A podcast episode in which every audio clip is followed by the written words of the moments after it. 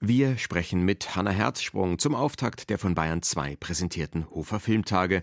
Herzsprung spielt die Hauptrolle im Eröffnungsfilm 15 Jahre von Chris Kraus. Was haben wir noch? Oops, I Did It. Britney Spears hat ihre Autobiografie vorgelegt, sowie Bang, You're Done. Michael Fassbender gibt den Killer im Kino. Das und mehr in der kommenden halben Stunde. Kultur am Morgen auf Bayern 2.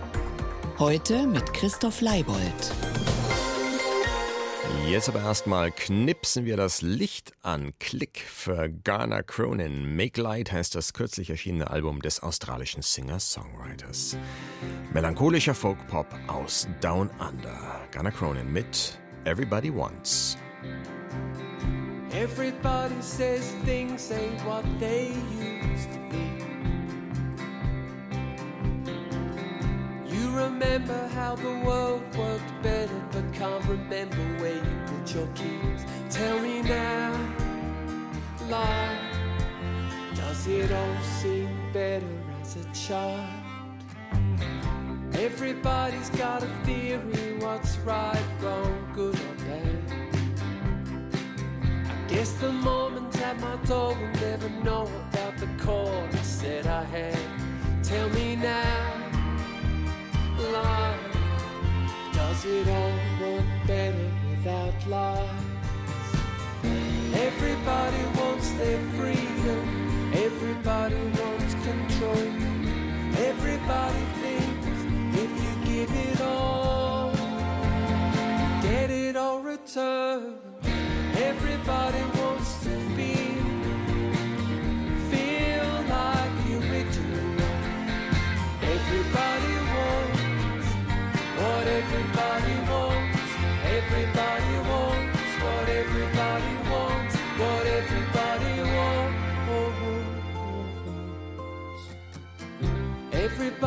Wants a life of love and a love life, but you can't have both. Plan it out, make it perfect, love my life, drink my wine just so I can go. Tell me now, life does it all seem better on your side? Everybody wants to leave a good impression or a legacy. Admit mistakes, saving their confessions to be dumping on the clergy. Tell me now, life, does it all seem better when you're right? Everybody wants their freedom. Everybody wants control. Everybody thinks if you give it all, get it all returned.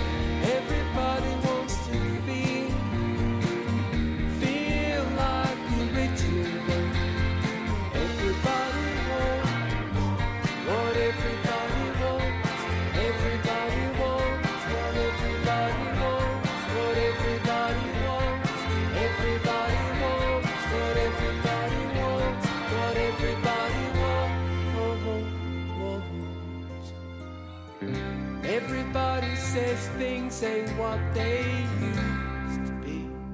Let Britney speak! Let Britney speak! But Britney, as of today, is a free woman and she's an independent woman. Am I ready to take the stage again? Werde ich irgendwann wieder auftreten? Ich weiß es nicht. Ich habe gerade Spaß. Mein Leben geht in eine neue Richtung und ich will jetzt einfach genießen. I'm enjoying myself. 13 Jahre stand Britney Spears unter der Vormundschaft ihres Vaters, ehe diese im November 2021, kurz vor dem 40. Geburtstag der Popsängerin, wieder aufgehoben wurde. Die Bühne des Showbusiness mit einem neuen Album hat sie seither noch nicht wieder betreten. Dafür aber im Februar 22 einen 15 Millionen US-Dollar schweren Buchvertrag für ihre Memoiren abgeschlossen.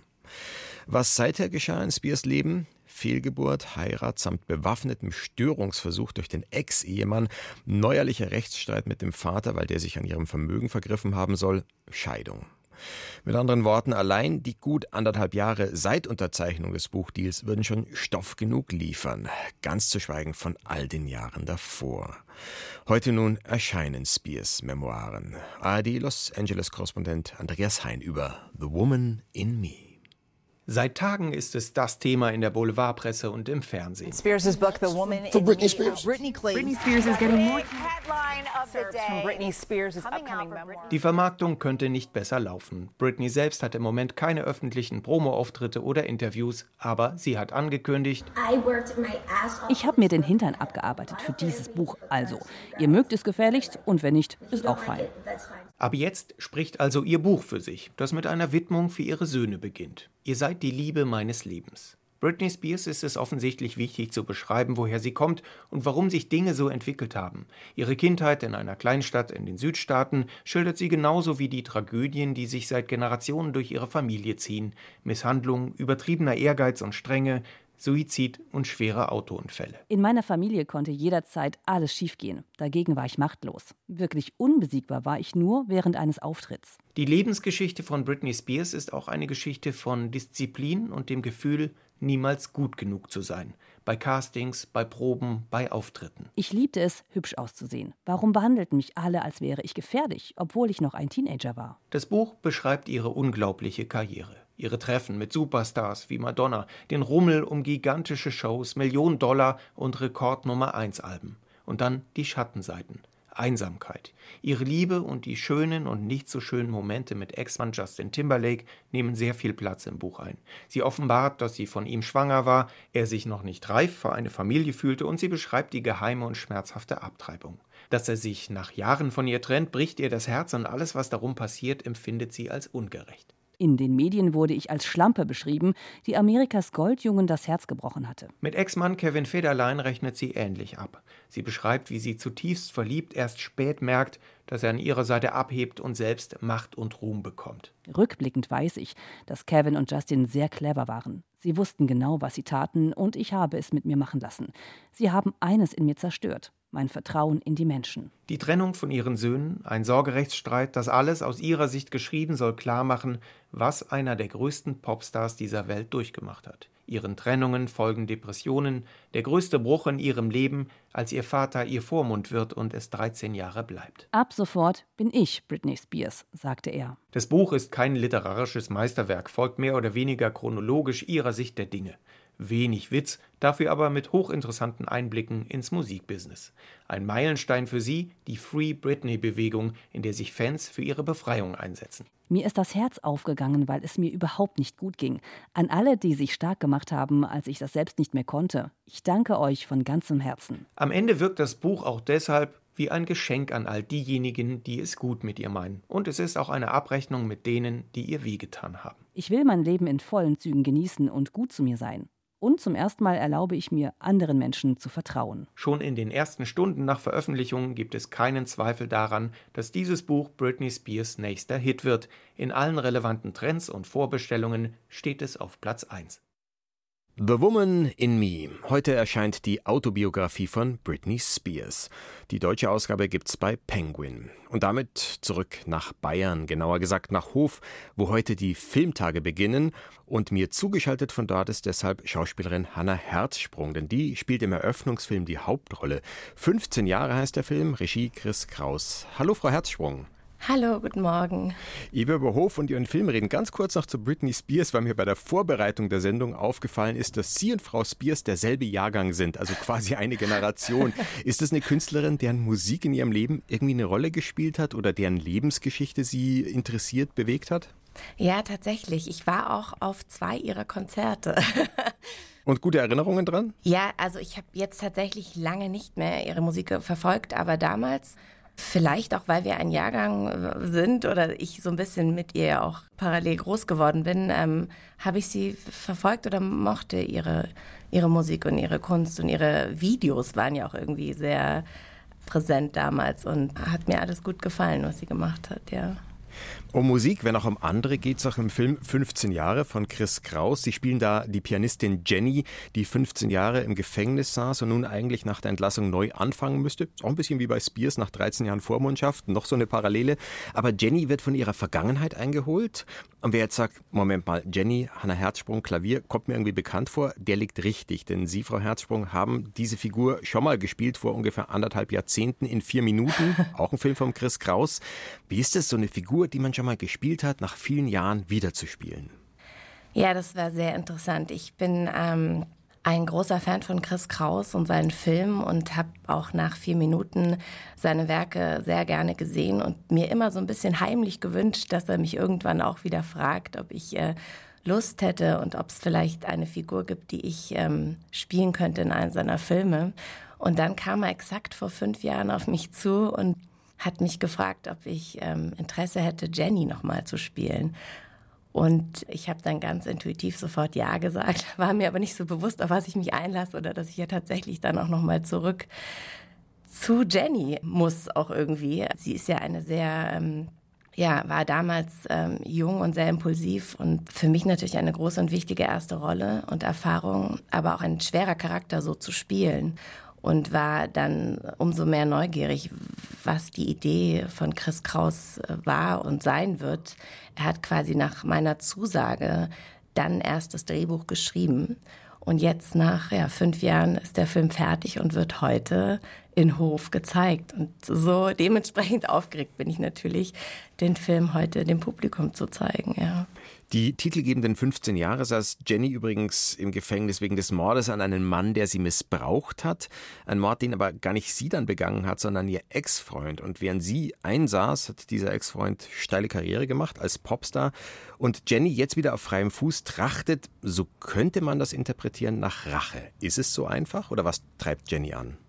Sie war quasi bei dem Mord dabei, hat aber sonst nichts dazu beigetragen außer, das wird auch jetzt in dem Film besprochen, die Mordwaffe zu besorgen und sitzt aber unschuldig 15 Jahre und kommt dann eben raus und 15 Jahre ist ja lebenslang und wird resozialisiert und weiß aber eben, weil es ganz klar strikt ist, auch in der Zeit wird man von der Außenwelt ziemlich abgeschottet, also man bekommt kaum mit, was passiert. Das heißt, sie hat diesen Werdegang eben ihres damaligen Freundes auch nicht mitbekommen, was aus ihm geworden ist und bekommt es auch erstmal nicht mit. So ist der Film dramaturgisch aufgebaut. Irgendwann an einem Punkt kommt es dann dazu, dass sie weiß, wer er ist und was aus ihm geworden ist. Und dann ist es für sie sehr schwer, die Vergeltung, die sie in sich spürt, diesem Mann gegenüber zu verdanken. Und ja, und der treibt in ihr eine große ja, Kraft, setzt dieser Drang an Vergeltung frei, dem Wunsch eben, ihm das zurückzugeben, was, was er ihr genommen hat.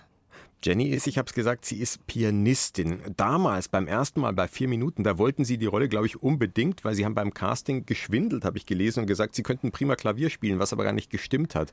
Wie ist das inzwischen? Ja, das war natürlich die nächste erste Frage, die ich Chris Kraus gestellt habe. Spielt sie denn noch Klavier oder hat sie vielleicht im Gefängnis in der Zeit auch einfach aufgehört damit? Ja, dem war nicht so. Also sie spielt immer noch sehr, sehr, sehr gut Klavier. Ich, Hanna, leider gar nicht. Ich habe damals, nachdem ich ja sehr intensiv für vier Minuten versucht habe, so gut es geht, Klavier zu lernen in diesem doch kleineren Zeitraum, also im Gegensatz zu wie viel man üben muss und wirklich Klavier spielen muss und auch das Talent braucht, um so eine großartige Pianistin zu sein, wie ich sie ja vorgegeben habe zu sein, dem bin ich nie nahe gekommen. Aber ich habe zumindest sehr viel geübt, dass ich dieses Klavier so gut kennengelernt habe, dass ich mir selber geglaubt habe, dass ich das auf jeden Fall kann. Das hat mir sehr geholfen, auch für die Rolle und für die Figur.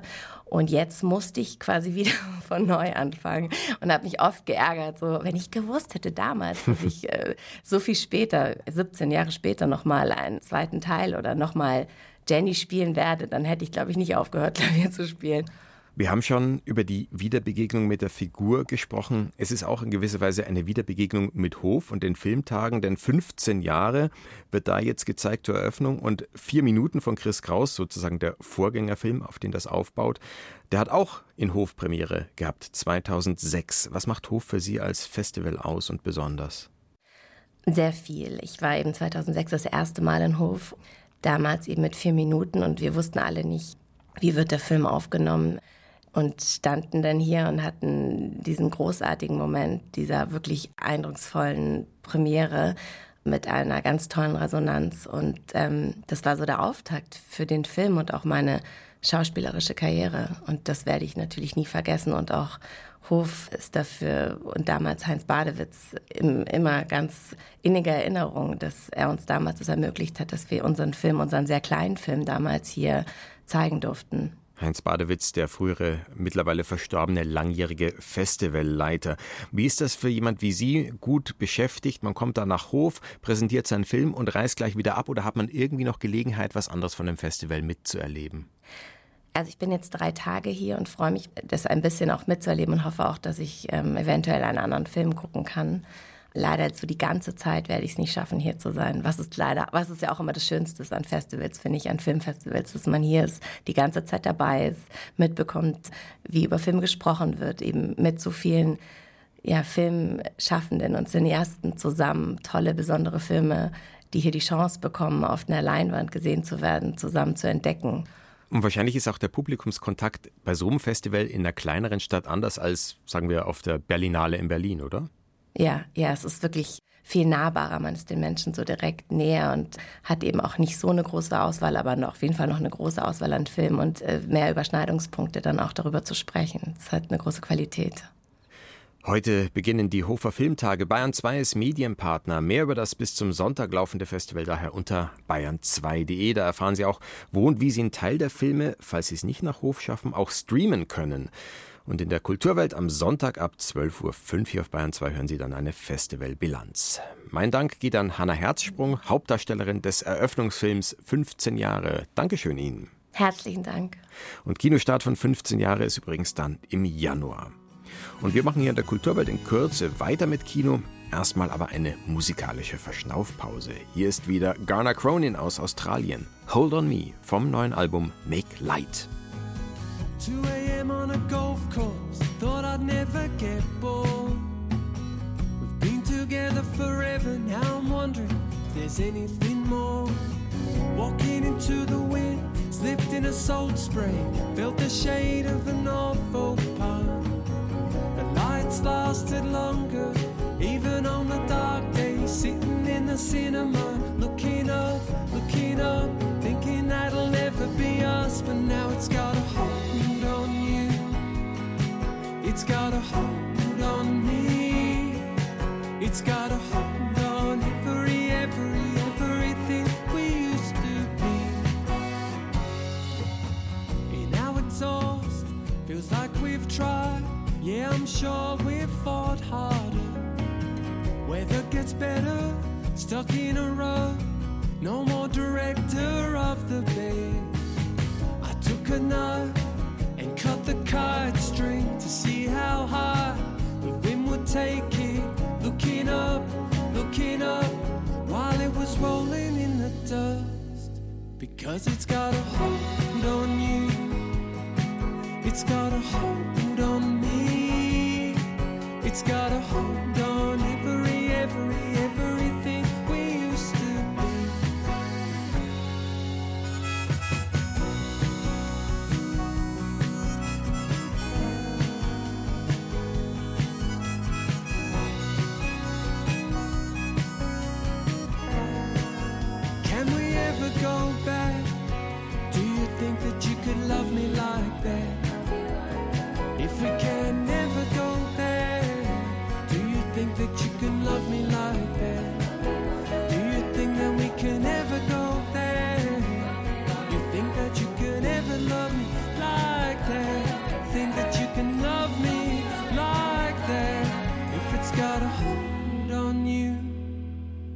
it's got a hold on me. It's got a hold on every, every, every, every, every hold on you. It's got a hold on me. It's got a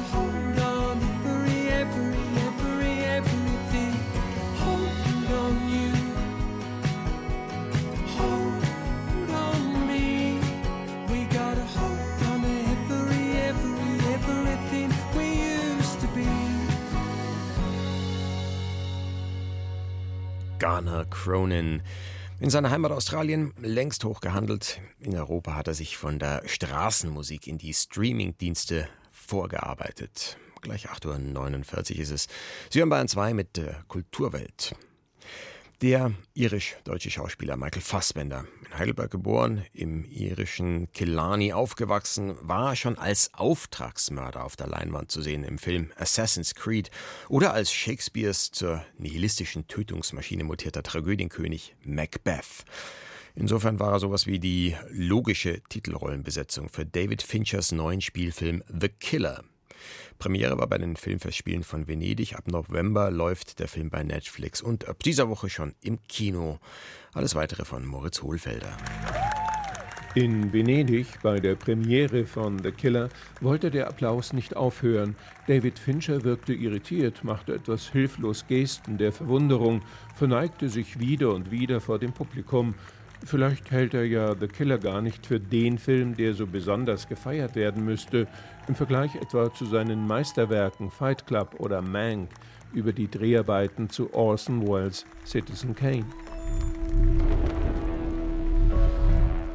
In The Killer dekonstruiert Fincher die im Kino so oft mit heroischer Unternote dargestellte Figur des Auftragsmörders. Er macht ihn zum geschwätzigen und zwanghaften Spießer, zum Ordnungsfanatiker, der der Aufräumspezialistin Marie Kondo in nichts nachsteht. Michael Fassbender spielt diesen seltsamen Soziopathen, der uns gleich zu Beginn per Stimme aus dem Off an seinen ritualisierten Lebensansichten teilhaben lässt, mit ambivalenter Coolness als Kleinbürger, der tötet. Alles muss sein wie immer, nichts darf aus dem Ruder laufen, ständig betet er sein Mantra herunter, bleibe bei deinem Plan, lass dich nicht überraschen, mache nichts Unvorhergesehenes.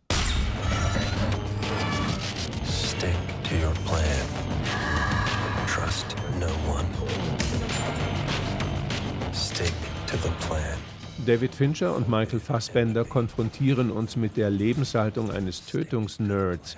Das hat seinen Reiz, umso mehr als dann alles schief geht. Nachdem der Killer Tage in einer leerstehenden Pariser Büroetage verbracht hat, um von dort aus einen tödlichen Schuss abzugeben, Minutiös vorbereitet und seine Wartezeit mit Yoga-Übungen strukturierend, verfehlt die Kugel ihr Ziel. Nun gerät der Spießer in eine Spirale des Unvorhergesehenen, nun muss er ständig improvisieren. Offenbar hat der Fehlschuss den anonymen Auftraggeber dazu verleitet, nun den Killer liquidieren zu wollen.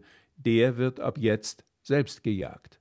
Finstere Gestalten sind hinter ihm her und erwischen zuerst seine Freundin auf dem luxuriösen Anwesen in der Dominikanischen Republik.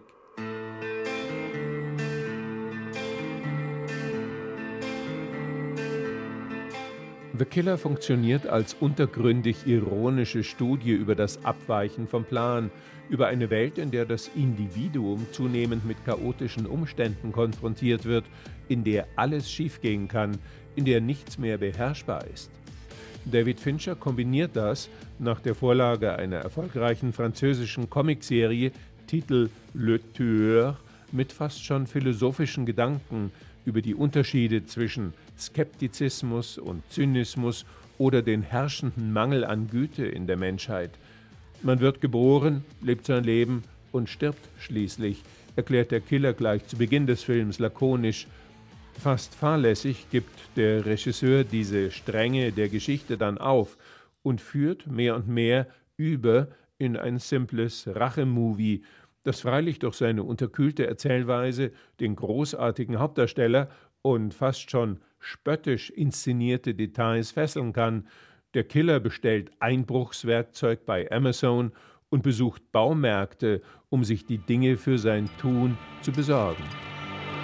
Stick to your plan. Never yield an advantage. Stick to the plan.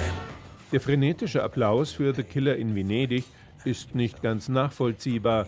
Der neue Film kann mit den großen Werken von David Fincher nicht mithalten und ist als spannende, fesselnd montierte Genrevariation doch sehenswert. Ab Donnerstag im Kino David Finchers The Killer mit Michael Fassbender in der Hauptrolle. Unlängst ist ein Buch der beiden Sozialaktivistinnen Helena Steinhaus und Claudia Cornelsen erschienen. Titel Es braucht nicht viel und, interessant vor allem der Untertitel, wie wir unseren Sozialstaat demokratisch, fair und, jetzt kommt's, armutsfest machen. Äh, Armutsfest ist eine interessante Wortneuschöpfung. Also Klamotten, die wind- und wetterfest sind, die kennt man. Aber Armutsfest, was bitteschön soll das sein? Eine Begriffsklärung von Knut Korzen.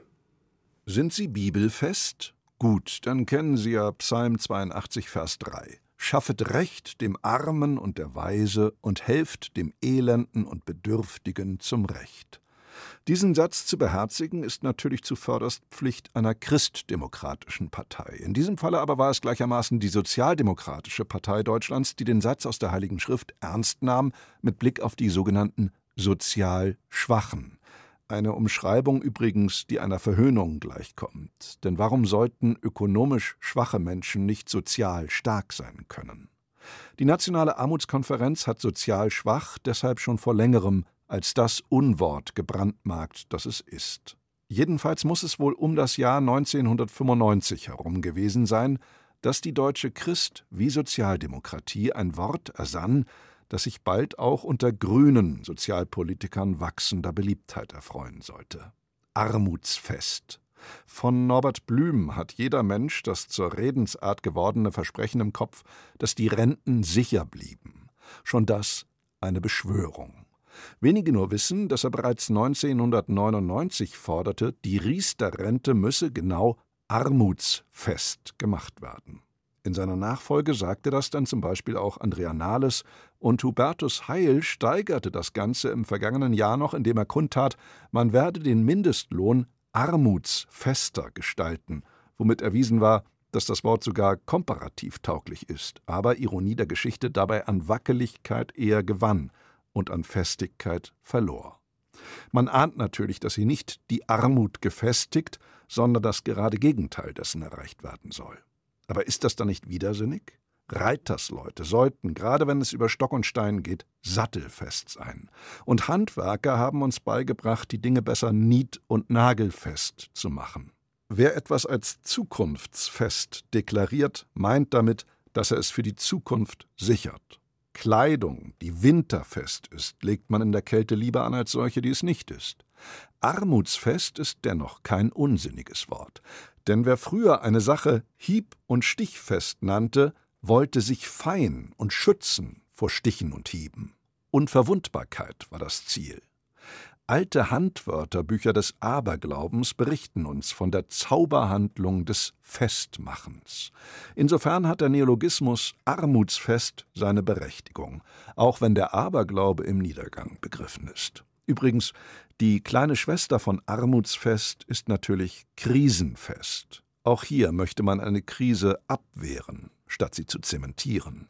Das war's auch schon. Wie bestandsfest dieser kurze Einwurf wohl sein wird. Tja, bleibt mir noch anzumerken, dass ich felsenfest davon überzeugt bin, dass es sich lohnt, weiter dran zu bleiben auf Bayern 2 auch, wenn die Kulturwelt für heute zu Ende geht. Und zwar mit Ghana Cronin. Con Artist, ein weiterer Song von seinem neuen Album Make Light.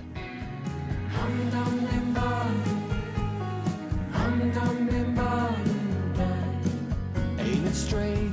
I must find a convince you to convince myself. I can have the same conversations with my friends, they don't seem concerned. I see you constantly try to continue to connect our lives. You conjure up my world and construct it in a different light.